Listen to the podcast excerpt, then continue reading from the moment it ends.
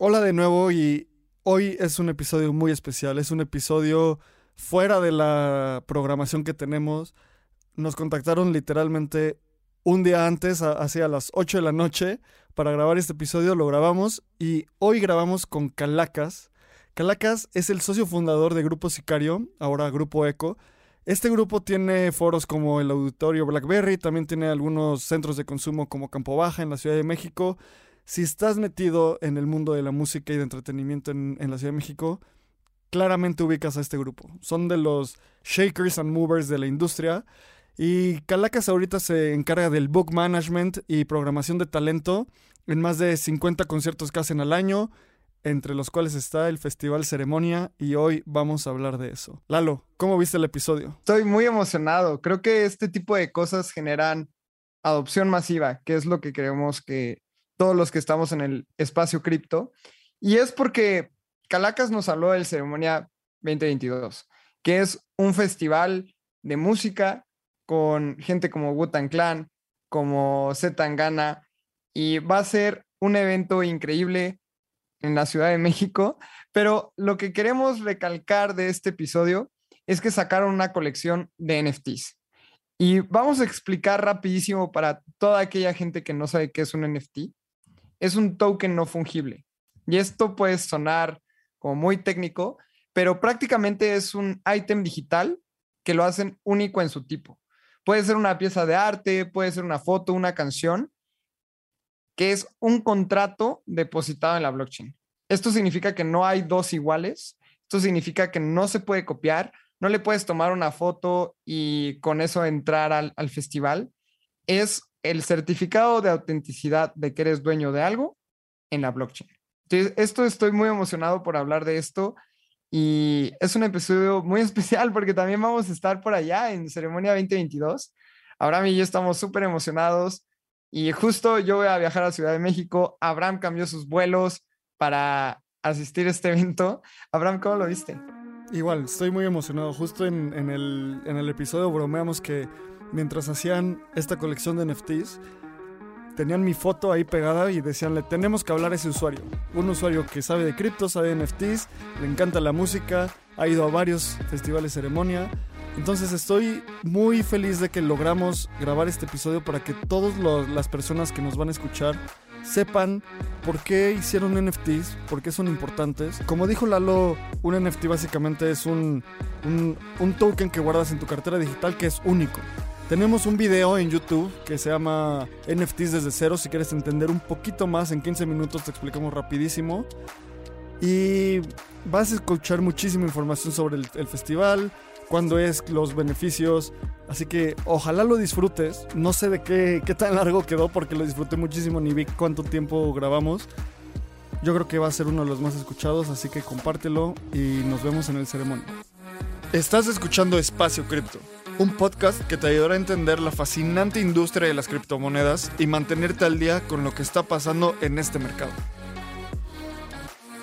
Este espacio cada día se vuelve más relevante y es fundamental continuar entendiéndolo.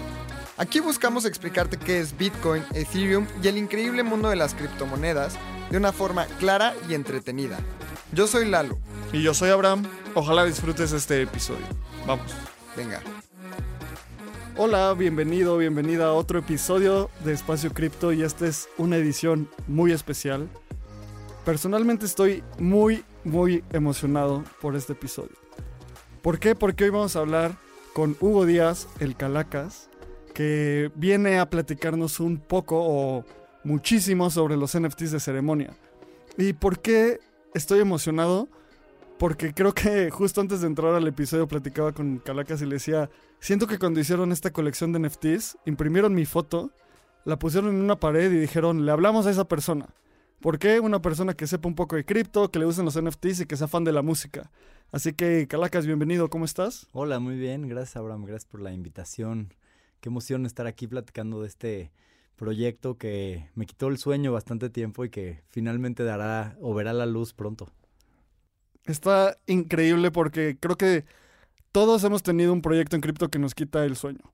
Justo platicaba con Lalo, a él le encantan las DAOs, yo llevo pensando en NFTs meses Y hubo un momento que mi esposa me decía, ya duérmete. Y yo como, perdón, no puedo. Estoy pensando en esto. Así que gracias por venir. Sí, es como el meme ese, ¿no? De ¿en qué estará pensando? estás pensando en un NFT o en un, proyecto que quieres hacer y creen que estás pensando en engañar a alguien. Sí, sí, sí, justo.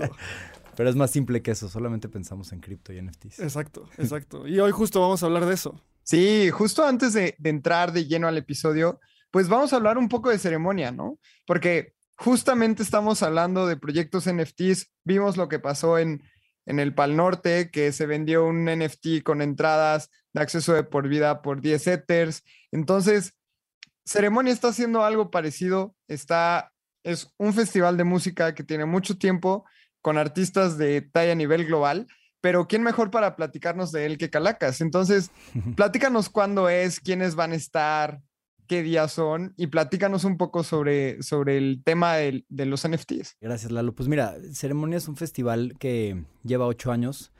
Eh, es un festival que ha, generado o ha creado una comunidad de gente bien chida. Eh, creo que es una comunidad de gente que, que, ha sido unida por la música que proponemos, por la curaduría que hacemos cada año, que buscamos que los artistas que se presentan ahí, pues no sean necesariamente eh, artistas que, que, venden boletos o de esos festivales que se curan este, con un playlist de Spotify a base de oyentes mensuales, sino es más bien escoger esa curaduría o esa foto de lo que está pasando en la música eh, y esos actos que, que tienen un discurso atrás, ¿no? Y que, y que nos permiten abrir conversaciones importantes como eh, diversidad de género, eh, temas políticos. Hemos, como siempre, tratado de traer esos artistas que tienen ese contexto cultural de lo que está pasando ese año o de las conversaciones que son importantes para nosotros.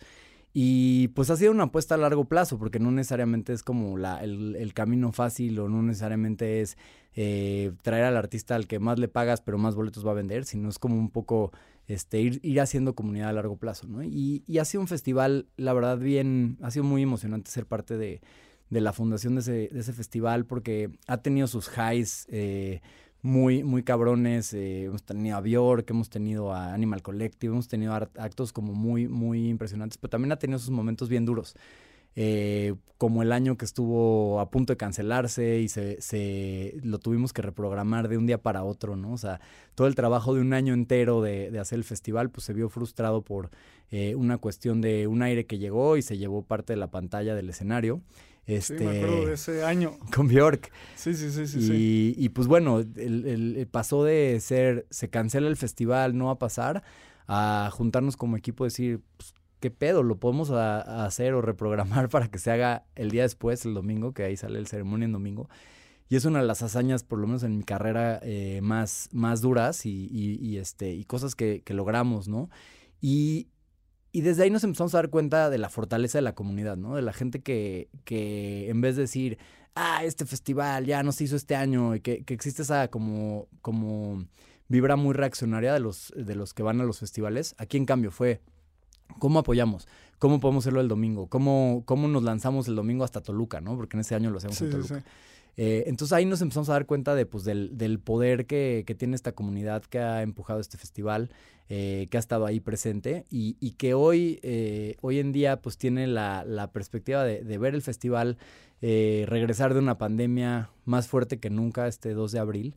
Eh, en un venue que es, es, el Parque Bicentenario, que está en la, en la este, alcaldía eh, Miguel Hidalgo, me parece, Metro Refinería, eh, y que es muy emocionante para nosotros, porque después de hacer el festival todos estos años en, en, Toluca, donde representaba pues todo un tema de mover a toda la gente hasta allá, logística de camiones, este, que hacía que el mismo día del festival era muy difícil para mucha gente lanzarse si no tenían un plan armado y demás, este año lo vamos a vivir en la Ciudad de México, ¿no? Entonces es un año como bien, bien importante, bien especial, es un año también en el que en el, en el line-up tenemos eh, gente bien chida que justo cumple con estos eh, presets o estas, este tipo de, de curaduría que, hacemos. Tenemos leyendas, tenemos a Wutan Clan, eh, tenemos a ASAP Rocky, eh, eh, Zetangana, que también es como el, el, baluarte o, la representación de la música iberoamericana eh, más importante en el momento, actos de música electrónica, actos queer, o sea, hemos, hemos tratado de siempre tener como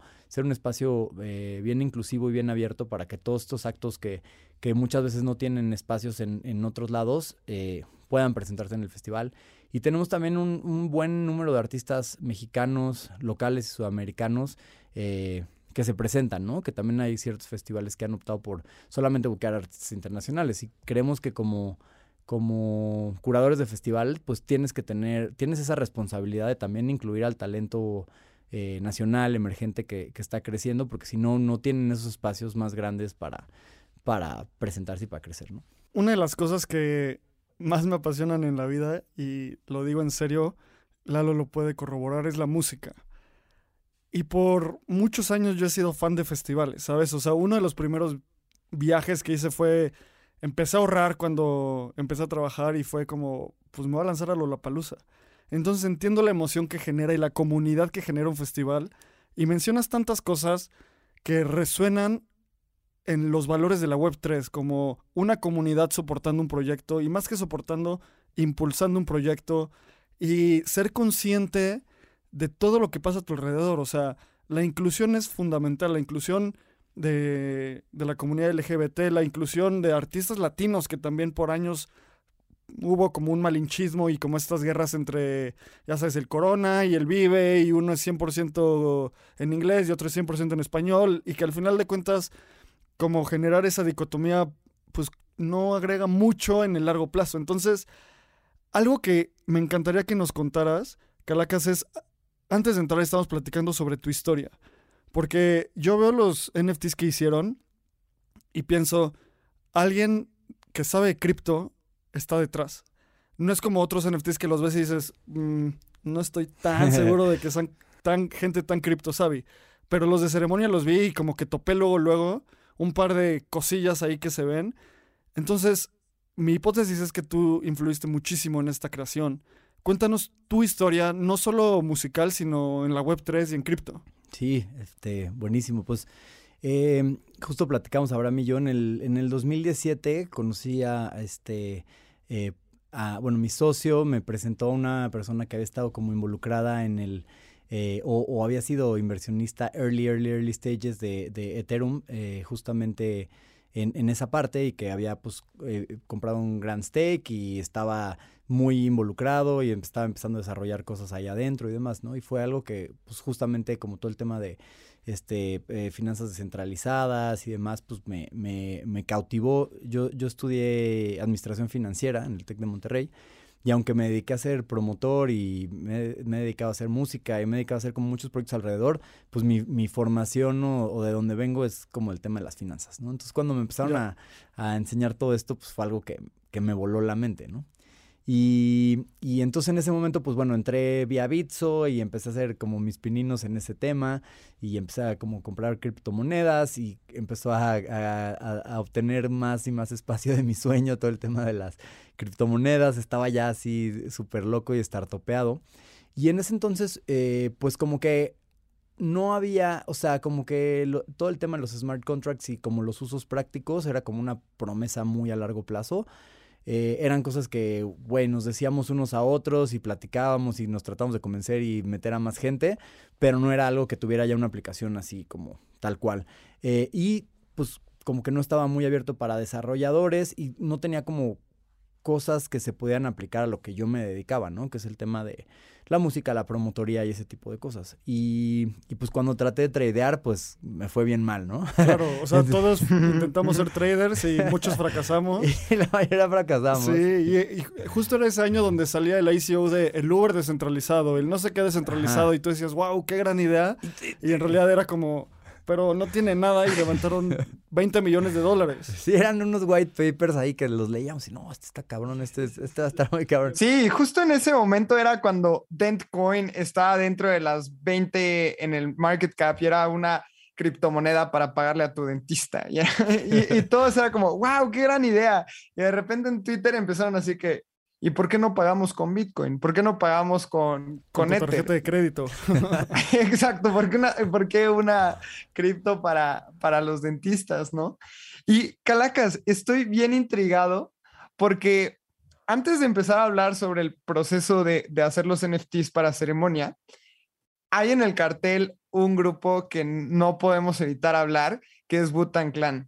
Y para toda la gente que nos escucha, Butan Clan tiene un espacio en la historia cripto muy importante, porque hace unos años, aproximadamente 10 años, ellos hicieron un álbum uno de uno. Nada más grabaron una edición y se vendió en 2 millones de dólares. Ese en ese momento fue la venta más cara de un disco musical y de una pieza musical. Y por azares del destino, este, este disco lo compra una persona anónima que terminó siendo Pharma Bro. Que Pharma Bro es, una persona que ahorita está en la cárcel, que se apellida Shkreli, que hizo una fortuna en industria fa farmacéutica, pero porque él conspiraba y subía los precios de las medicinas. Entonces había una medicina que la subió como 5 mil por ciento, que se vendía entre 3 y 20 dólares y terminó vendiéndose carísima, pero ellos tenían la patente y era como, si, quieres, si quieres comprar la medicina, entonces pues la tienes que pagar en 5 mil dólares. Y esta persona compró ese disco de Butan Clan. Es un villano del internet esa persona. Todos suena, lo suena. Es un, una pésima persona. No, y aparte medicinas. Sí, o sea, sí, sí. no. Un villano. Entonces lo, me lo meten a la cárcel y él había comprado este disco de manera anónima. Entonces está de, de 13 dólares, pasó el medicamento a, sete, a 750 dólares. Este medicamento curaba la malaria y era este, esta empresa farmacéutica la única que tenía la patente. Lo meten a la cárcel y ese disco pasa a ser parte del FBI.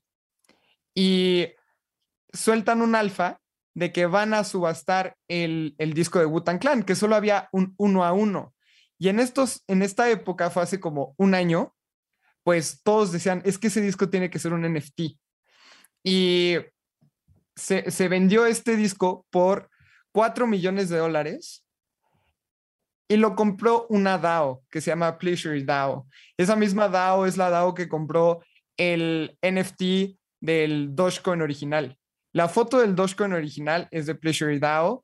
Ellos también compraron un arte de Edward Snowden que se, que se compró en 2.224 Ethers. Entonces, ahora ellos tienen la, el, el disco de Wutan Clan, que es uno a uno, y tienen un video súper interesante, vayan a su Twitter a verlo de Pleasure DAO, que dice así como, este disco es otra onda, vamos a ver cómo lo tokenizamos, cómo lo hacemos NFT, y lo van a sacar en algún momento. Todavía sigue en pelea con el FBI de cómo lo van a hacer, pero se me hace muy curioso y te queríamos preguntar si es pura coincidencia que va a estar Wutan Clan en un evento en el que van a lanzar NFTs o, o, fue algo pactado, no sé, cuéntanos. No, no, no. Es, es, me encantaría que fuera algo, algo planeado, pero sí es una, es una coincidencia. Este, eh, Ceremonia tiene, bueno, ha sido los, de los primeros festivales que, que empezó a programar música urbana, ¿no? En, en, en este rap. Eh, este, inclusive reggaetón, desde las primeras ediciones, en un momento en el que los festivales eran o de rock o de, este, o de electrónica o de ese tipo de cosas, como que siempre hubo esta apuesta que se debe mucho a, a, a mi amigo Diego Jiménez, eh, curador del festival, quien, quien ha hecho pues, una labor como bien, bien chida. Y cada año tratamos de, de evidentemente, tener esa parte de, rap, de música eh, urbana y, y una leyenda. Entonces, prácticamente Wutan Clan eh, taguea toda, eh, chequea todos esos boxes y era como algo eh, bien, bien emocionante para nosotros que se, que se lograra. Eh, no saben, creo que ese es espacio para otro podcast, pero este año en particular, buquear ese festival fue la cosa más difícil del mundo porque eh, durante dos años, pues todos los artistas estuvieron parados, nadie, los festivales y demás, y de repente empiezan a haber luces de que se empieza a activar pues la demanda para estos actos en claro. todo el mundo es gigante, ¿no? Entonces muchas veces platicas con o ves los comentarios de hate de ¿por qué no buquearon a tal? Y es, güey, no es que no se me ocurrió, es que, güey, sí, estás sí, compitiendo sí. contra el mundo entero, no sé cuántos miles de festivales suceden ese mismo día, ¿no? Y estás compitiendo contra cada uno de ellos. Entonces, sí, es como, pasa. te tiran hate y es como, neta, estamos trabajando en eso, o sea, sí lo pensamos, pero neta lo no se puede. Que ahí, Lalo, este, aunando a tu punto, pues bueno, el sueño, ¿no? Sería que justamente ceremonia se convirtiera en una DAO y que toda la gente que tuviera el token pudiese eh, tener un voto y pudiese influir en eso. Entonces quizás ya el peso eh, recaería en muchos hombros y no solamente en cinco personas que fundaron el festival. Creo que tenemos que hablar de eso increíble. En, muchísimo detalle pronto. Nada más que vamos a llegar a ese punto porque justo cuando estaba pensando en las preguntas mm, que, y te las mandé, esa es una. Y es el futuro y es el paso. Y yo siempre digo, justo los que leen el newsletter que mandamos todos los lunes, hace como un mes y medio mandé este framework de pensamiento que dice que la descentralización es un espectro. Empiezas con cosas como, pues hoy Ceremonia es un festival, antes de los NFTs era uno de los festivales como cualquier otro, ultra centralizado. Entonces empiezan a tomar pasos para entrar al mundo de la descentralización donde el punto final es ser una DAO, ¿sabes? Entonces vamos poco a poco para llegar ahí. Una de las cosas que te quiere, que nos encantaría que nos cuentes, Calacas, es justo nos contaste tu camino para entrar en la Web 3 que fue el camino que muchos entramos. Últimamente también digo, entramos por los, las promesas de ser, hacernos millonarios todos, con una gran volatilidad y haciendo dinero. Luego ves la tecnología y dices, ah, no, pues está buena, aquí me quedo. Y luego ves los ideales y dices, voy a dedicar mi vida a esta industria. ¿Cómo pasó tu proceso de ser esta persona que está invirtiendo tanto tiempo y conocimiento en, la web 3 y en cripto, bueno, era cripto en 2017, era no existía los ICOs, no, no, existía la web 3. A llegar a este punto donde sugirieron hacer unos NFTs. ¿Qué pasó en esos dos, tres años que en 2018 no se pudo, tal vez no lo hiciste y hoy fue el momento de hacerlo?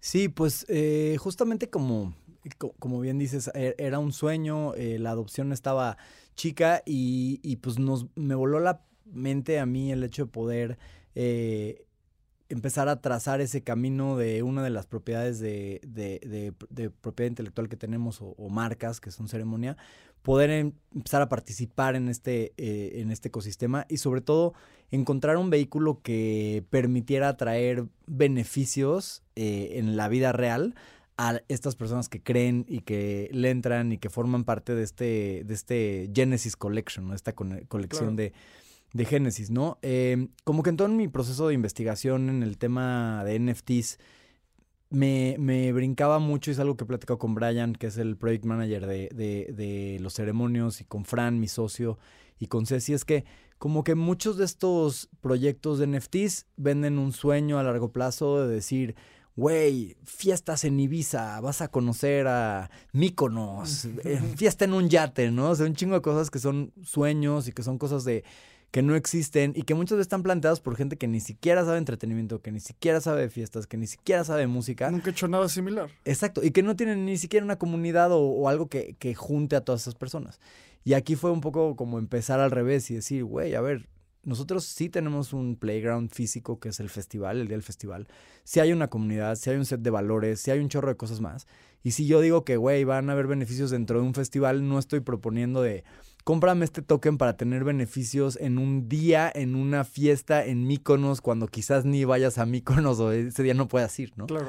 Entonces, como que, que fuera real, que fuera este, palpable, nos pareció que había como un edge importante y una y un valor importante que, que, que generar y había una ventaja, ¿no? Este, un unfair advantage versus otros proyectos que, que tenían esa cuestión, ¿no? Entonces, eh, pues la verdad es que nosotros, bueno, yo durante la pandemia eh, cuando todo el tema de entretenimiento en vivo se apagó y no habían bares y no habían clubes y no había nada de lo que, a lo que me había dedicado los últimos 10 años de mi vida en construir y estaba en, desempleo, fundé este estudio que se llama Realidad Alterada con Francisco Outon, Tatanka, eh, este, que forma parte del grupo ECO, pero que, creamos Fran y yo, en el cual empezamos a desarrollar eh, conciertos dentro de entornos de videojuegos, ¿no? Creo que todos nos vimos muy inspirados por esa aparición de Travis Scott en Fortnite. Sí, claro. Este, y Fran es un tecnologista, artista 3D, programador, que, que me ayudó a, mí mucho al inicio de la creación de Sicario en plantear muchas cosas. Eventualmente él se fue, este, estuvo trabajando en remezcla, vivió en Nueva York y más.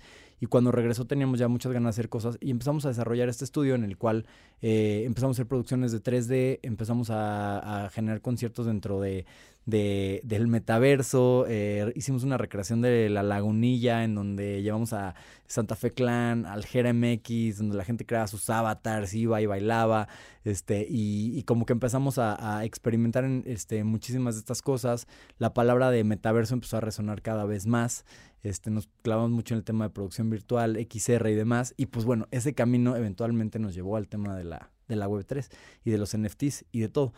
Eh, y creo que lo que es interesante, que justamente lo mencionabas al inicio, es que sí pusimos mucho empeño en investigar eh, o, en como evaluar todas las cosas que habían allá afuera y que estaban pasando en el ecosistema este, NFT para justamente afinar nuestro proyecto y hacer que fuera una cosa como bien especial, bien única y bien arraigada esta comunidad que, que si bien es bien comprensiva, también es bien dura a la hora de juzgar las cosas, ¿no? Entonces, es por eso que ahí se ve como este un poco el, arte y la intención de generar estos tokens que tuvieran esta, este sentido artístico, ¿no? Creo que una comunidad crítica siempre va a agregar valor. Una, una crítica constructiva que pasa mucho en, en las DAOs. Lalo nos puede hablar mejor que nadie de esto de de repente alguien puede proponer algo y se va a construir sobre eso, pero tenemos exigencias altos estándares y más claro. justo por toda la cultura que hay en el ceremonia y toda la historia, donde es gente que, pues, mucha gente se identifica con los artistas y entiende y sabe que es un festival muy bien curado. Totalmente. No podíamos hacer una cosa que, que pareciera eh, justamente ese lado de, ah, solamente lo están haciendo para ganar dinero, ¿no? Este, este token, que, que además de todo tiene como este lado que nos parecía importante que fuera bastante democrático, que va a valer .6 solanas, que es alrededor de mil pesos, que es un valor muy, muy leve para un tema de, de, de, un NFT. Eh, tenía que tener eso, ¿no? Tenía que ser accesible para todo el mundo. Eh, en base a eso también pensamos en la red Solana, que los este, gas fee o transaction fee son súper bajos, o sea, va a ser de 1.3 eh, dólares aproximadamente versus haberlo hecho en Ethereum que quizás hubieran sido 40 dólares de una transacción de, de 50, ¿no? Y 40 dólares te salió barato. Exacto. Y si, lo, y si tuviste mala suerte y salta, sacaste tu proyecto en un momento en el que hay otros cuatro mintings importantes o alguna razón el gas está altísimo, pues ya te complica muchísimas cosas, ¿no? Entonces pasamos como justamente por este eh, modelo o por este proceso de diseño de de cada una de las este, variantes y cosas que tenían que ver con esto. Y para nosotros era muy importante que fuera un token que fuera barato, que no se percibiera como que era un token o algo por lo que la gente eh, estamos vendiendo demasiado caro y que la gente no tenía beneficios. Por eso también le estamos poniendo beneficios, que igual ahorita platicamos de los beneficios, pero prácticamente los beneficios que obtienes son lo que cuesta el token. Entonces hay como una transacción ahí que, que lo que estás pagando es algo que obtienes este, a, cargo. Y eh, ceremonia siempre se ha distinguido, creo, o por lo menos lo dice uno de los, de los fundadores, por tener un arte, eh, un especial ojo en el arte, en, el cartel, en que se vea bonito, ¿no? Y Diego, que es uno de los artistas que ha trabajado conmigo desde la Fundación de Sicario, eh, en, la, en, en, generar la identidad gráfica de todo lo que hacemos, este, fue el encargado de como primero conceptualizar esta ficha que después, en realidad alterada, hicimos un video de lanzamiento que salen unos metahumanos en un Real Engine que están bien chidos. Y en la narrativa, esta ficha la trae este, un, chavo en la bolsa y se le cae. Y esta chica en el metro la encuentra y lo trata de perseguir durante todo el video para entregársela. Este, y, esa ficha es un ceremonio, ¿no? Entonces, de esa ficha eh, evolucionamos y llamamos a un artista 3D que se llama Ice Blade, que que justo ayer en el, en el AMA con, la banda platicamos de que pues, Blade es un artista 3D que tiene 20 años, ¿no? Es un chavito este, que también está bien padre, pues darle, darle esa oportunidad a alguien que se la ganó con su trabajo, porque son unas cosas increíbles en 3D, que le dio justamente esta personalidad a cada una de esas fichas y cada uno de esos ceremonios, ¿no? Y ahí también como que surgió ese lado de decir, pues creemos que en el tema de de NFTs y de, sobre todo en los proyectos PFP o Profile Picture, sí tiene que haber como algo que te, que te relacione con eso, ¿no? Con el, con, con, con el arte. Entonces como que las fichas, que originalmente eran así, unas fichas nada más como hechas en 3D, pues como que yo decía, ay, está bien chida, pero no me relaciono tanto. Claro. Y ahí empezó a jugar con esas cosas, ¿no? Y empezó a agregarles texturas, agregarles piel, agregarles accesorios y demás. Y como que poco a poco empezaron a agarrar todos los elementos que pues lo ligan muchísimo a la comunidad de ceremonia, porque pues sí podrían ser gente que asista al festival, ¿no? Y es así que llegamos como que a este, este, este proyecto pues que tratamos de como, como encapsular y que creemos que, que tiene muchas cosas que están muy chidas, pero que también entendemos que es el inicio a un camino a largo plazo de decir, este es el inicio de es una futura DAO, ¿no? Ceremonia en la que pues los, los, dueños de los tokens puedan ir, este, pues teniendo más cosas y tomando un rol importante en, la, en las decisiones del festival, ¿no? Sí, creo que todo esto está bien interesante por lo que nos platicas, Calacas, porque está bien pensado. O sea, ahora que, lo hablas con nosotros y yo estoy viendo aquí en el Discord que hay un whitelist, entonces la gente que, entre al whitelist va, va a poder comprar estos NFTs más baratos. Está bien pensado porque lo hicimos en Solana, entonces, o lo hicieron en Solana, eh, todos, lo hicimos, Lalo. todos, somos parte. Obvio. Abraham y yo somos súper críticos de Solana y creo que es una blockchain a la cual eh, siempre, siempre hablamos fuerte de ella, porque hay, hay ciertas cuestiones de, de descentralización, pero algo que yo rescato muchísimo de Solana es justamente la wallet. Phantom App, la puedes descargar en tu celular y es súper amigable, creo que es mucho más amigable que, que MetaMask y ahí puedes comprar y acceder súper rápido a Solanas. Minteas, como dices, el gas o el costo de la transacción es mucho más barata que, que en Ethereum. Y para comprar NFTs y coleccionarlo, hay un montón de comunidad nativa de Solana que podría estar súper interesada en estos NFTs. Y justamente hablando de estos NFTs, cuéntanos qué beneficios dan, porque justo habías hablado que están alrededor de mil pesos, entre mil y mil quinientos depende del precio del token, si lo compras en el whitelist o en, o en la venta pública, pero yo aquí veo beneficios en la, página, me quedan algunas dudas, entonces igual y explícanos todos los beneficios que hay detrás de tener el NFT. Y como tienes ahí tú la página, dalo igual y me y como ya eres parte de la DAO, me vas a poder ayudar a, a complementar si hay alguno que se me va. Eh, pero mira, la, primera tiene que ver con un beneficio real en el festival, que es que llegas este, y en, tu brazalete cashless NFC este, vas a poder eh, redimir una, una chelonga grande, eh, una, un cóctel, un agua rifada. Y vamos a hacer una edición de 2022 playeras para todos los owners del, del token. Entonces tú llegas y ya pasas por la, pasas tu bandeja de, de miembro y recibes ese, ese primer este, combo de cosas. Em, hay un, va a haber un área destinada justamente ahí como para los holders del token, que es como un stand donde pues va a haber hangueo, este, cosas que se han definido dentro del, dentro del Discord. Es, hay una barra de licuachelas, que al parecer es algo muy, muy importante para nuestra, nuestra comunidad. Entonces, este, van a haber estas licuadoras gigantes que, donde te preparan una pinche chela cabrona con gomitas y con un montón de cosas más. Y algunas experiencias que vamos a echar a andar ahí. Eh, otra cosa que es un beneficio importante de, tener el token y de quedártelo post festival y demás es el acceso a precio precartel siempre. O sea, cuando saquemos el, ¿no? O sea, en vez de tenerlo que amarrar el tema de que, ah, compra precio precartel si estás en tal banco o tal cosa, que son una de las cosas que pues dependen mucho de, de patrocinadores y demás, pues si tienes el token vas a tener acceso a ese precio Friends and Family, que es algo que pues toda la banda, todos los amigos siempre cercanos al festival me escriben de que, oye, güey, ¿cómo consigo precio Friends and Family? Ah, pues, güey, compra el token y ya. Eso ya está, eso, eso lo vas a tener este por ahí. Em, vas a tener acceso a, a whitelist de, de otros eh, de, de, otros drops y de otras emisiones que hagamos dentro de ceremonia, porque bueno, no es la única y, y exclusiva colección que tengamos ahí. Eh, dentro de ceremonia y también, también eh, drops de realidad alterada, que es un poco el estudio 3D y el estudio que es el encargado de hacer el arte atrás de todo esto, ¿no? Em, y luego existen unos beneficios muy puntuales para los, los tokens más raros. Entonces, existe un 1 sobre 2022, que es un, un ceremonio de oro, así que está increíble. Y ese es un, este, ese es un eh, Lifetime Pass eh, Plus al, al, festival, ¿no? Y ese es como de, de, por vida.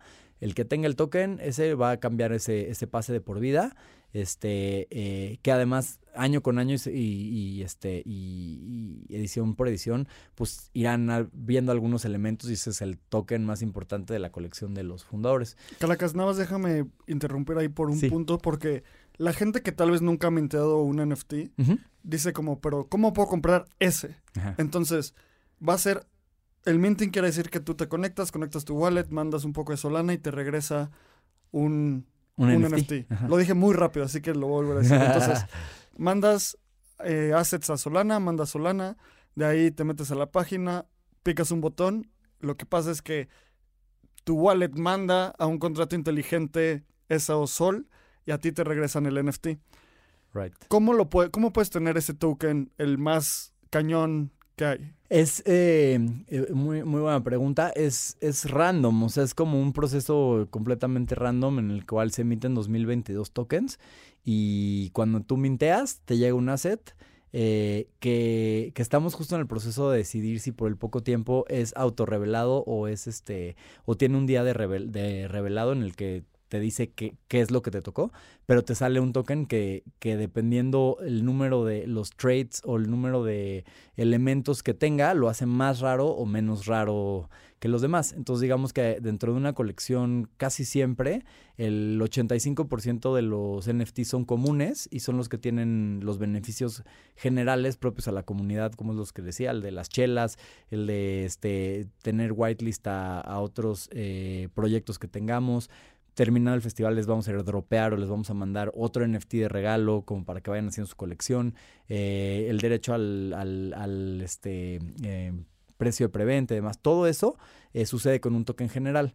Este, o un token común. Pero en ese 15% de tokens muy, muy, muy, muy especiales existen estos beneficios que son los que estamos cotorreando, que es el primero es un, un este, Lifetime Pass, eh, este, para, para dos personas en plus, ¿no? Para ti y para un acompañante.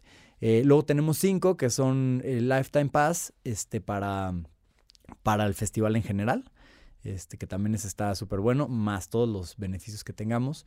Eh, luego existen otros cinco que tienen un jumpsuit de regalo, que hicimos una colaboración con Machina, que es un, este, son unos chicos eh, de la Ciudad de México que que hacen esta ropa que se llama Wearable Technology eh, y que desarrollan, por ejemplo, una MIDI jacket, ¿no? Entonces, una chamarra que tiene conexiones MIDI con la que podías hacer música, este, o tienen, por ejemplo, estos overoles con los que tocan los Ghetto Kids y que tocan muchos músicos, son overoles como para tocar, ellos los hacen, hacen como unas colecciones de ropa increíble. Hicimos un jumpsuit especial, edición especial, este, eh, del Festival Ceremonia, que han tirado mucha carrilla ahí también en el Discord, que parece el traje del Brody Jorge Campos. Tiene un chingo de colores y así está bien chido. Y entonces cinco van a ganar también uno de esos. Eh, y bueno, hay serigrafías, o sea, hay como di diversos escalones eh, de beneficios que se van a ganar los, los dueños de, de, los diferentes tokens una vez que se revelen y que se determine la rareza de cada uno de ellos. Ya. Oye, Calacas, me gustaría seguir porque creo que esto es súper importante y yo soy un eh, comprador más. Entonces creo que tengo otras preguntas. Dale, dale. Y fuego.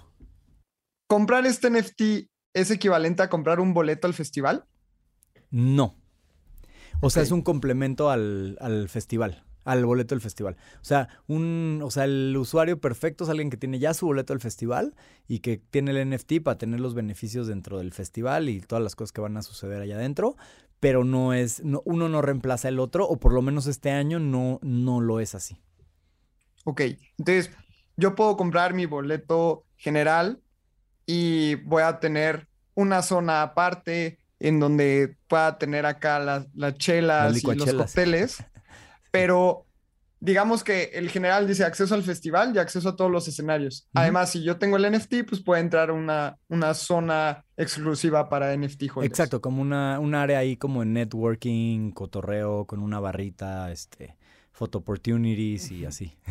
Lalo, okay, nos, okay. ahí nos tomamos una photo opportunity, ¿no? Tenemos que meter Está... esto.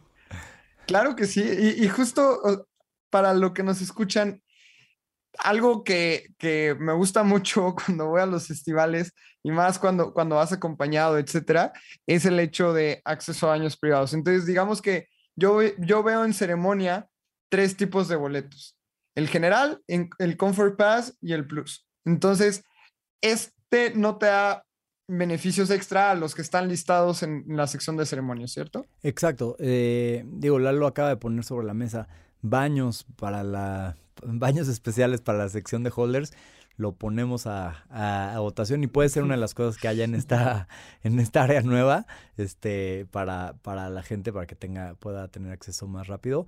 Pero hoy en día es un, es un complemento a, tu boleto que te da beneficios dentro, este, pero sí necesitas un boleto eh, general aparte, a menos de que te ganes uno de los NFTs súper especiales y entonces tengas el Lifetime Pass que lo puedes redimir desde esta primera vez y ahí tendrías que con tu otro boleto, pues o vendérselo a alguien o invitar a alguien o, lo que quieras.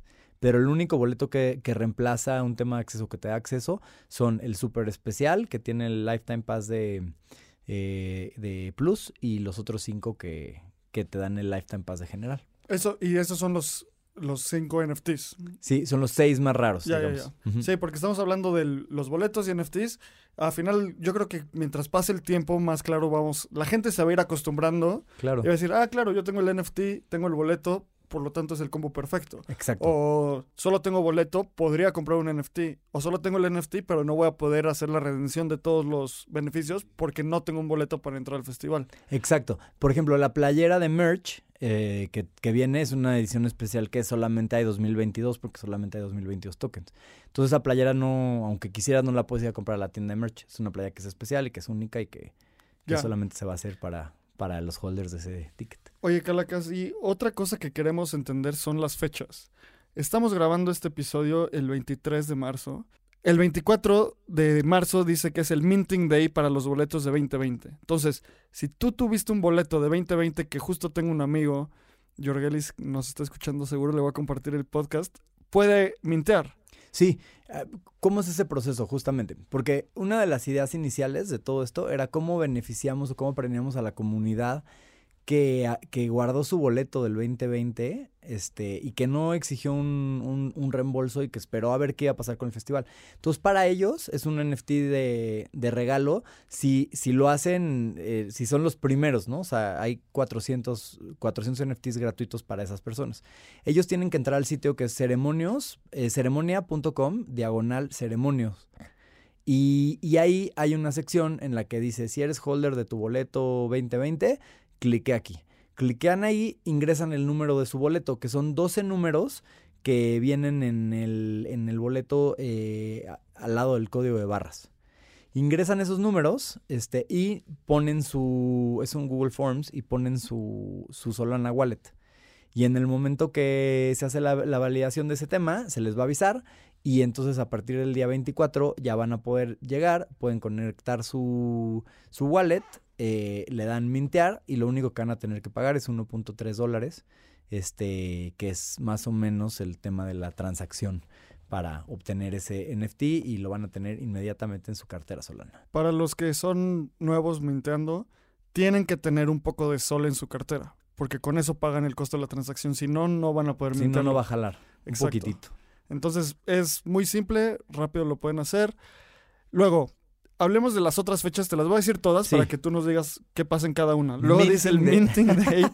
Me ha costado mucho trabajo decir Minting Day, pero el Minting Day de Insiders del Discord, el 25. Luego el 26, el Minting Day público en general. El 29, el, eh, el 29, la revelación de NFTs, que ahorita eh, platicamos que vamos a ver cómo va a ser. Y luego el Festival Ceremonia, el 2 de abril, comentario al margen, estoy muy emocionado de ver al Pucho ahí, entonces sigamos, regresemos a, los, a las fechas. Eh, ok, 24, tú tenías un boleto 2020, es redención de boletos gratuitos y minting para boletos gratuitos. Recomendación ahí tengan por lo menos 3 dólares en su cartera para que puedan redimir ese NFT gratuito. Eh, posteriormente hubieron, hay un Discord que está bastante chido, bastante movido. eh, bastante cómico. Hay una producción de memes bastante importante que está dando ahí. Sí, hay, hay, gasolina de memes y cerillos por todos lados ahí. está muy cagada la comunidad, las cosas que hace. Eh, y todos, y, y, bueno, ahí han habido muchas dinámicas para, para estar inscritos en un whitelist. Whitelist, para los que no conozcan el término, quiere decir que es, estás como en un derecho de preventa, ¿no? Es decir, que no tienes que o sea, no está en riesgo tu compra de, de, ese NFT. Si ya estás en ese whitelist, tienes una fecha específica en la que puedes entrar y puedes comprarlo. Eh, para esas personas, eh, el, 25 es el día en el que lo pueden hacer. Eh, también el Discord se puede enterar de la hora exacta y demás. con su cartera, que, que, ya van a haberla ingresado en este form para estar en el whitelist o van a haber hablado con el community manager y demás para, que, para tener esa información, les va a dejar mintear su, su ceremonio el costo va a ser 0.6 solanas, que, que, no lo puedo, no sé cuánto sea exactamente en este momento. Porque Ahorita te digo. Se está moviendo muchísimo, porque es como 1.135 pesos, una cosa así. Eh, y, y, eso más un dólar, 1.3 dólares para, este, la, para el, el, el fee o la gasolina y inmediatamente recibirán su NFT. Si usan el Phantom Wallet, tiene de hecho hay una pestañita de colección en el cual pueden, pueden ya ver su asset. Y ahí le pueden picar y pueden ver qué tan raro es, pueden ver que... Todos los trades, o sea... Todos los trades. Ahí entonces son .6 Solana, eh, que son 55.8 dólares a precios de este momento. Igual mañana se va al cielo o cambia el precio, entonces no sabemos. Y otra pregunta, cada cartera puede mintear uno. Eh, cada cartera puede mintar hasta dos o tres solanas, eh, dos o tres NFTs. Ok, ok, ok. Sí, de, las, de las que tienen, está hasta tres, me parece que es lo que estábamos discutiendo y de hasta cuántos podrían mintar, pero creo que tres. Órale, va, va, va, va buenísimo. Y los regalados son uno nada más, o sea, los, que, los derechos a los 2020 es uno.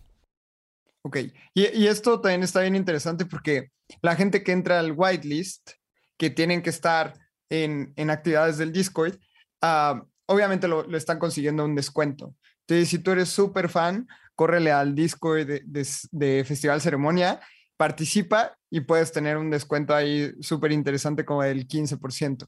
Porque al día siguiente viene el minting. Minting es la creación eh, del NFT público. Y ese cuesta .75 solanas. Entonces, ¿cuál es la diferencia entre el público del 26 y el público del 27. Sí, son, son reservas. Eh, digamos que hay un, hay un reservado para, para whitelist, hay otro reservado de, este, de 500 para, para los eh, Public Sale 1 y luego otro de 500 para, para el otro. Entonces sí hay este sentido de que apúrale y ya cuando esté en public trata de hacerlo el primer día porque ya el segundo día sube un poquito más, ¿no? Ahí te va, les auguro muchísimo, o sea, se va a soldautear en segundos. Estoy casi seguro. Esperemos. no, o sea, te lo firmo ahorita. Qué chido. Porque es, es, muy evidente el caso que tienen, ¿no? Y siguiendo con esta broma que es 50% broma y 50% verdad, que estaba mi foto ahí pegada de, le hablamos a esa persona, seguro hay 15, estoy seguro que hay 500 personas como yo que quieran, van a querer hacer esto. Entonces, si no en poco tiempo, si no en segundos, en para llegado el festival, casi les firmo que todo va a estar minteado. Estábamos hablando antes de, entrar en toda esta explicación de por qué los NFTs que te dan. Es una gran historia. Empezamos a coquetear con la idea de la descentralización, el espectro, las DAOs. ¿Qué tan probable es eso en el mediano largo plazo para ceremonia? ¿Es un sueño? ¿Es algo que lo ves factible? Hay muchísimos intereses que pueden jugar ahí para hacer algo así. Entonces, ¿cómo lo ves tú, Calacas? Pues, eh, mira, es algo que, que, es evidentemente un sueño, es algo que, que yo siempre, eh, que me encantaría haber hecho realidad. También es algo que veo, veo factible porque el, el, grupo de socios y de gente con la que trabajo es gente súper abierta y súper eh, forward thinking y, que están en pro de beneficios para la comunidad y que la toma de decisiones sea de todos. Y, y en general te puedo decir, o sea, muchos, este proyecto en específico es uno de esos proyectos que, que, que, su meta inicial nunca ha sido este, la rentabilidad, sino es más generar esta plataforma, esta comunidad y un montón de, de cosas más y creo que una DAO eh, es justamente el, mecanismo adecuado para, para, para, darle poder a esa comunidad y toma de decisiones y demás. También te puedo decir que el proceso de, evangelización dentro de, ceremonia eh, y, de, de hacer que todos brinquen a bordo ha sido como muy natural, o sea, como que quizás eso era una cosa que si hace un año hubiéramos dicho, güey, vamos a una colección de este tema, todos hubieran dicho no, pero bueno, de la forma en que lo hemos planteado y que hemos tratado de redondear todas las esquinas para que haga sentido y demás, platicárselo a mis socios, platicárselo a los partners, platicárselo a los patrocinadores y a todo el mundo es como, wow, me encanta, o sea, hace sentido. Y hemos ido subiendo a bordo a cada una de las personas que que se han tenido que subir, tanto que hoy en día pues ya todos son evangelizadores y todos están este, compartiendo a los ceremonios y apoyando que las iniciativas que por ejemplo se están pidiendo en el Discord como las licuachelas, como que todas estas cosas pasen, ya cambió la conversación a, güey, yo cómo puedo aportar y cómo puedo lograr que yo conozco al que vende los vasos en tal lado, yo conozco a la que hace, ¿sabes? Entonces como que hay una, hay como un feeling muy chido de que es algo muy positivo, que es algo muy bueno y, pues yo creo que le vamos a ir agregando layers eh, a todo esto. También hay una cosa que está bien, bien chida y bien interesante que, bueno, en el estudio, en realidad alterada, con, con mis socios eh, Fran y Ceci, eh, empezamos haciendo como metaversos y conciertos dentro del metaverso y muchas de estas cosas. Entonces, creo que independientemente de que si hoy estamos logrando una conexión con un evento en la vida real, está un poco al revés, porque nosotros empezamos haciendo metaversos, empezamos haciendo experiencias en lo virtual y entonces estamos como que a un paso de, de ahora poder integrar esa, esa cosa, ¿no? Entonces, creemos que es un proyecto, porque creemos que así tienen que ser los proyectos de NFTs, un proyecto a, a largo plazo y ahorita seguir poniendo las primeras reglas, dándole las primeras fichas a este, a, esta comunidad para que participe y pues nos encantaría poder seguirle construyendo layers y layers y layers y layers hasta que pues sea algo ahí como híbrido entre virtual, real y, no sé hacia dónde nos lleve la web 3, pero algo así.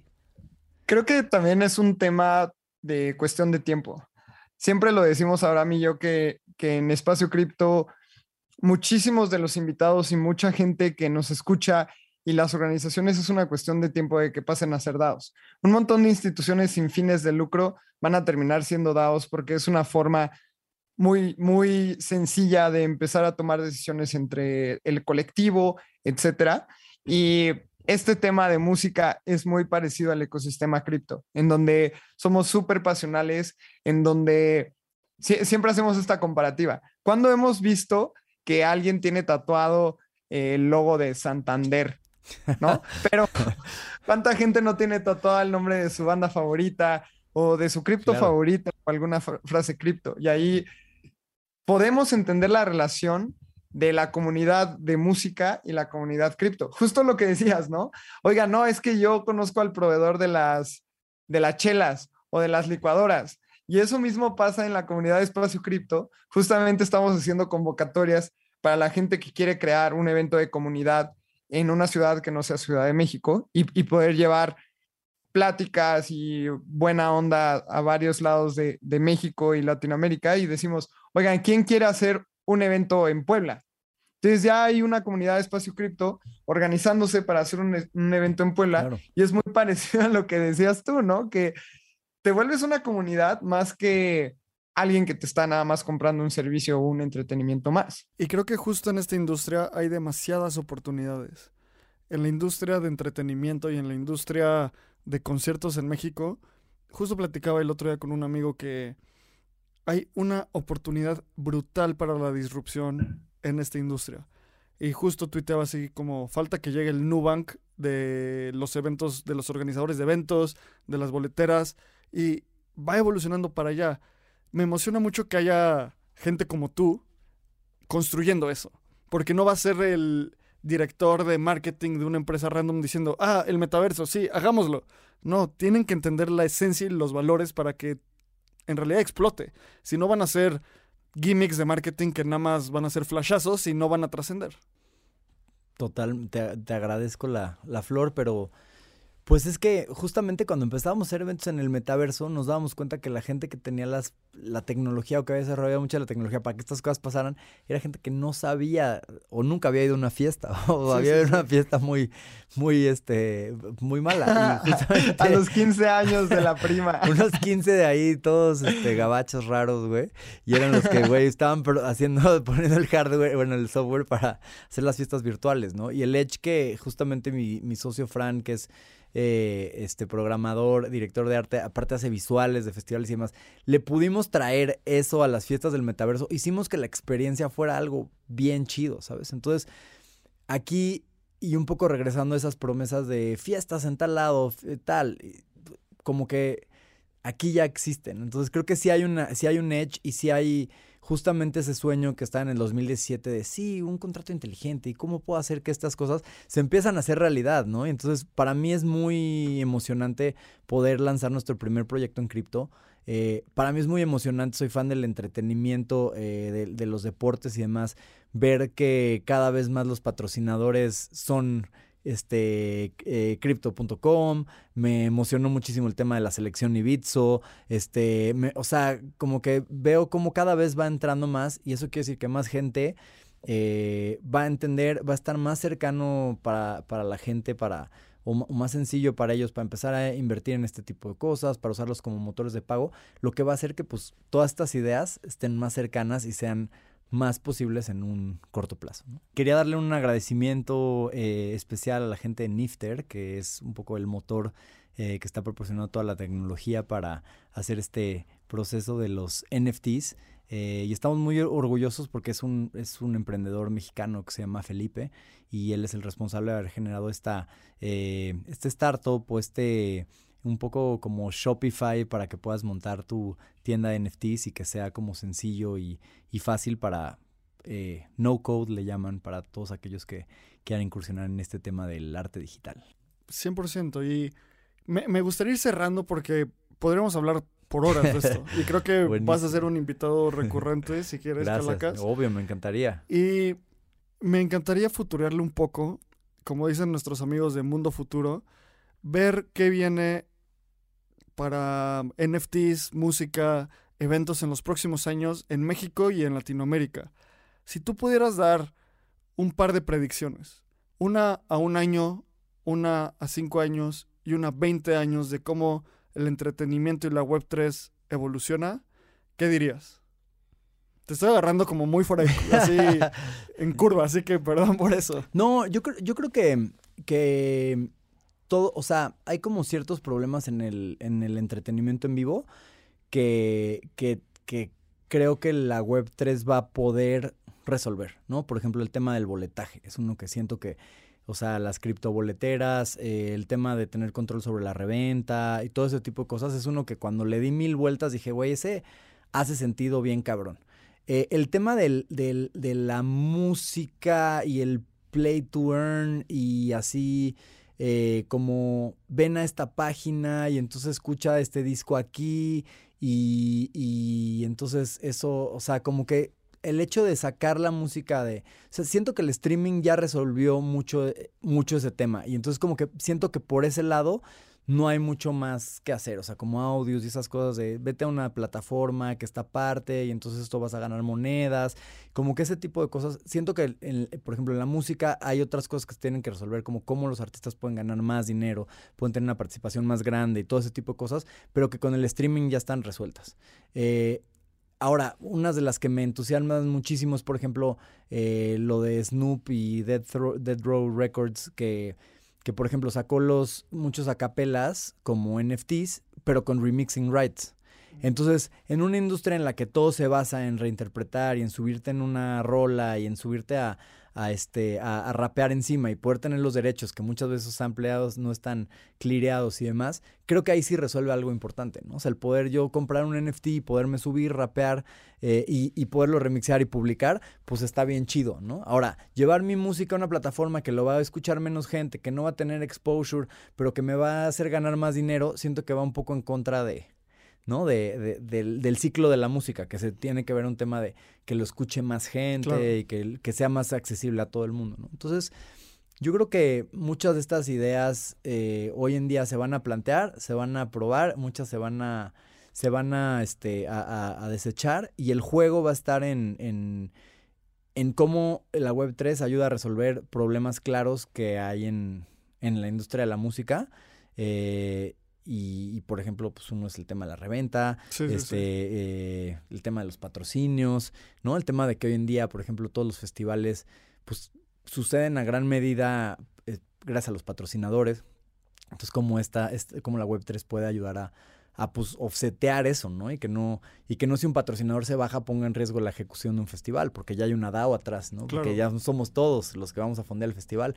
Potencialmente podemos ganar eh, este, a raíz de eso. Entonces, creo que creo que hay muchas muchas ideas eh, y hay y, pues se va a tratar los próximos años de ver cuáles sí vienen a resolver eh, estos problemas que existen. Sí, y, veo como tu cara mientras piensas y se ve que hay como muchas cosas que tienen que converger. Sí. Y todos vamos a ir descubriendo este camino juntos. Las dos últimas preguntas. Sí, las La última es algo que le hacemos a todos y Lalo la va a hacer en un ratito, pero antes de eso, quién es la persona, o más bien, quiénes son los artistas que más te emocionan en esta edición del ceremonia. Eh, a mí me emociona mucho Bicep. Eh, yo vengo, bueno, tengo una banda que se llama The Wookiees. Eh, vengo de la música electrónica y siempre como que escogemos ese acto electrónico que pueda ayudar a cerrar el festival, ¿no? Que este y creo que ese, ese, ese show es uno de esos que me emociona muchísimo. Eh, evidentemente ese Tangana. 100%. Creo que es el disco que todo el mundo escuchó en la pandemia, ese Tiny Desk que todo el mundo lo vio. Es felicidad pura. Quieres estar ahí en medio cantando y aplaudiendo. Sí, aparte como que es el, no sé, como que en un momento de hiperinflación de producción de shows y de streaming y del que soy partícipe de cómo hacemos conciertos en realidad extendida y cómo hacemos cosas muy cabronas, justamente regresó a la base y como que ese setup de ellos sentados en esta comida española cantando así, brutal. Me, me, me, entusiasma mucho. Este, Wu-Tang, eh, también como que vemos esa leyenda en, en el festival eh, siempre le da como un sabor muy emotivo y es como esas cosas de las que siempre me acuerdo, ¿no? Así de este, el año que trajimos a Snoop Dogg, el año que trajimos a Massive Attack, o sea, como que, o Underworld, o sea, como que es ese momento de, de abrazo entre toda la gente del festival de, wey, we made it, ¿no? O sea, sufrimos un chingo, eh, estuvimos al borde del, del, colapso varias veces, pero llegamos y, y es como ese momento de, de, de felicidad, este... Y pues bueno, me, entusiasma también como ver a Robot, eh, que es un rapero mexicano, a Matilde Sobrino, este, eh, que va a estar por ahí. Y creo que la memoria me está fallando ya un poco. Pero no, es buenísimo. Esas son las que, son que ahorita tengo en, la, en el radar. ¿Tú, Lalo? Eh, a mí, Nicky Nicole me gusta un buen. Mm. Y vamos, o sea, creo que el tema de Wutan Clan para mí es una leyenda del ecosistema cripto. Entonces, el, hecho de poderlos escuchar en vivo va a ser una experiencia única. Ahí vamos a estar, Abraham y yo, ahí va a estar Calacas. Y me gustaría hacer un resumen del evento.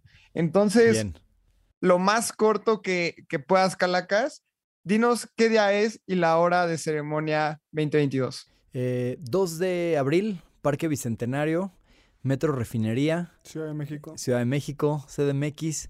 Eh, una de la tarde, creo que dice el boleto. No estoy seguro, pero creo que una de la tarde es la hora que, dice el boleto. Acaba tarde. Eh, váyanse preparados para un buen, para un buen reventón. Eh, ¿Qué más? Pues del festival eh, creo que esos son los generales. Boletos a la venta en Ticketmaster boletos sin cargo en las taquillas del auditorio Blackberry y las taquillas del Parque Bicentenario. Eh, tres tipos de boleto, general, comfort y plus. Y compren su ceremonio. Sí, Venga, recapitulación de los ceremonios. Entonces, beneficio para toda la gente que compre o, o bueno, alguno de los beneficios ya habíamos dicho que van a ser aleatorios, depende del, del NFT que te toque de su rareza van a haber pases vitalicios, donde la gente que tenga el, NFT más raro va a tener cinco pases vitalicios. No, va, es, es, un este, es uno, el vitalicio eh, plus para dos personas, es el más raro, y luego hay cinco que te dan un pase vitalicio general. O sea, son, no son cinco pases vitalicios, sino es uno, un, un pase por NFT vitalicio. Perfecto. Entonces, consumo y merch, eh, un lugar especial, un hospitality para la gente que tiene el NFT, eh, derecho de compra a precio especial de por vida y acceso a colecciones futuras de NFTs. Ajá. Y dro- drops, drops, así que les, van a Drops. man- que les vamos a mandar acabando el festival. Un arte bien perrón, extra. Buenazo. Así que no se, no se dejen tentar si de repente se suben muchísimo y andan ahí de que ya los voy a tronar. Esperen, va, esto, esto está empezando. No esto está vendan, no empezando. vendan. Sí, sí, sí. Si la gente quiere entrar al, al whitelist, tiene que ir a Discord y participar en las dinámicas del Discord. Exacto. Venga, y por ejemplo, yo compro un NFT y quiero entrar al hospitality, pero llevo a mi pareja. ¿Ella tiene que comprar un NFT o tienen un plus one? Eh, pues todavía no lo defino, es una gran pregunta. Así que, este, yo- o sea, yo creo que sí va a haber flexibilidad. O sea, lo que importa es que no esté como demasiado crowded, pero va a haber como momentos de entrar y salir, así que no creo que haya problema. Inclusive es posible que el espacio sea como semiabierto, o sea, que, que, que- que la gente pueda acceder. Ok. Minting Days. Minting Days, 24, si tienes un boleto 2020 y, y ya estuviste eh, aprobado en ese lado. 25, eh, whitelist. 26 y 27, venta general. Excelente. Creo que ya terminaron mis preguntas de newbie, pero creo que eran importantes para hacer un resumen del evento porque creo que va a estar buenísimo. Hay sorpresas para la comunidad de Espacio Cripto, así que Sí. espérenlas porque las vamos a anunciar. Tal vez en una de esas estemos comiendo todos juntos en, en el ceremonia y escuchando a Zetangana y viendo a Abraham eh, muy emocionado porque es, emocio- e- es demasiado tierno cuando se emociona. Entonces, ahí va, va a haber comunidad de Espacio Cripto sin duda. Y cerramos. Vamos con la pregunta de... Siempre cerramos con esta pregunta. Siempre. Madres. Es, es, es muy interesante las respuestas que recibimos. Si tú tuvieras enfrente o pudieras tener comunicación con Satoshi Nakamoto. ¿qué le dirías o qué le preguntarías? Verga, güey, está, está dura. Em, Güey, me mataron, güey, con es dura, esta, es güey. dura, es dura. Ha, ha habido invitados que piden regrabarla tres veces, así que Ok. lo primero que se te, o sea, se te aparece y te dice como, te llega un mensaje random como, hola, soy Satoshi, te lo puedo confirmar, te mando una transacción ahorita a tu wallet. ¿Qué me quieres decir? Tienes cinco minutos o menos. Whack me. Ah. ¿Cuándo, ¿Cuándo va a pasar, Satoshi? O sea, ¿cuándo, ¿cuándo se va a hacer realidad el sueño, güey? Ah, eras tú. Ah. Siempre estuviste ahí, eras tú. Eh, no sé, ¿qué, les, qué, les- qué han dicho otros, otros invitados? Cuéntenme. Pues mira, la mayoría de la gente dice gracias porque chance no, o sea, gracias es una respuesta como muy simple, ¿sabes? Chance no, no quieren aceptar que dicen, no, pues no sé. Y, que digas no sé como que Claro. me da muchísimo más valor que, bueno, no voy a doxear a ningún invitado sí, sí. anterior, pero, por ejemplo, una, algunos otros invitados nos han dicho como, ¿por qué decidiste ser anónime? Porque no sabemos si es hombre o mujer, ¿sabes? ¿Por qué decidiste vivir en la anonimidad? Otro es Chuy, de, cuando hablamos de DAOs con Chuy, dijo, neta, solo, solo, lo único que te pido, porfa, confírmanos que no eres Craig Wright. Eh, ¿Qué más, Lalo? ¿Qué otras han dicho? Nada, o sea, creo que, por ejemplo, probablemente yo nada más lo abrazaría, ¿no? Sí, güey, Sí, sí, sí. el, el plan es perfecto. No, no tengo nada por qué cuestionar, ¿no? Pero creo, creo que es bien interesante cómo reaccionan. Eh, a todos los que, los que nos escuchan, sabemos que esto no lo publicamos en video, pero la cara de la gente cuando les hacemos esta pregunta vale más que, que mil palabras, aunque suene súper cliché, porque Calaca se puso todo nervioso. O sea, todo el episodio había estado súper tranquilo, súper chill, y le hacemos esa pregunta y es como, wow, no, creo, creo que nadie tiene el tiempo para detenerse a pensar y probablemente cualquier fan del ecosistema cripto no pueda pensar claramente si tiene a Satoshi enfrente, ¿no? Entonces tal vez lo visualizó muy, muy duro. Sí. Bueno, y Calacas, para cerrar, ¿dónde la gente te puede seguir? Eh, estoy en Instagram como cala- arroba calacas.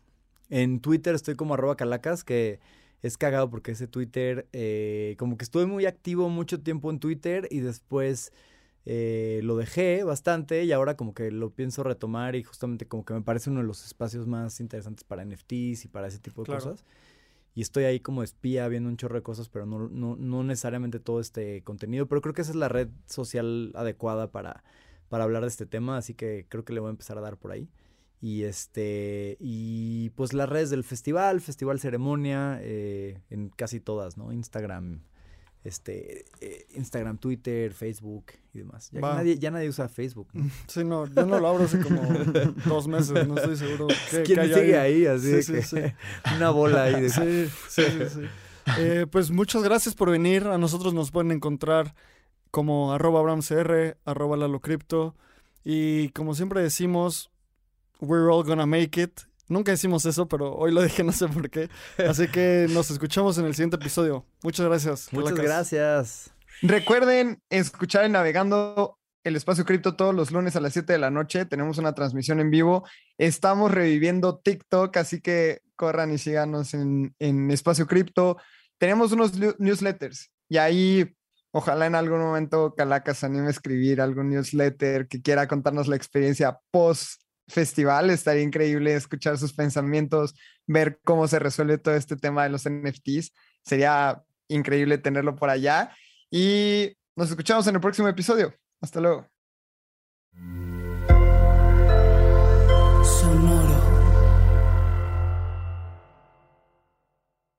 Este guion de Mundo Futuro lo escribió una inteligencia artificial. Imagina un mundo donde la tecnología se convierte en una extensión natural de nuestras vidas. donde cada experiencia se eleva a niveles inimaginables de simplicidad. Un mundo donde los límites se desdibujan y las ideas se hacen realidad con un solo toque. El mundo cambiará más en los próximos 10 años que en los últimos 100. Yo soy Jorge Alor. Yo, Mario Valle. Y yo, Jaime Limón. No te pierdas Mundo Futuro, el principio del fin. Disponible en cualquier plataforma de podcast. Mundo futuro, mundo futuro.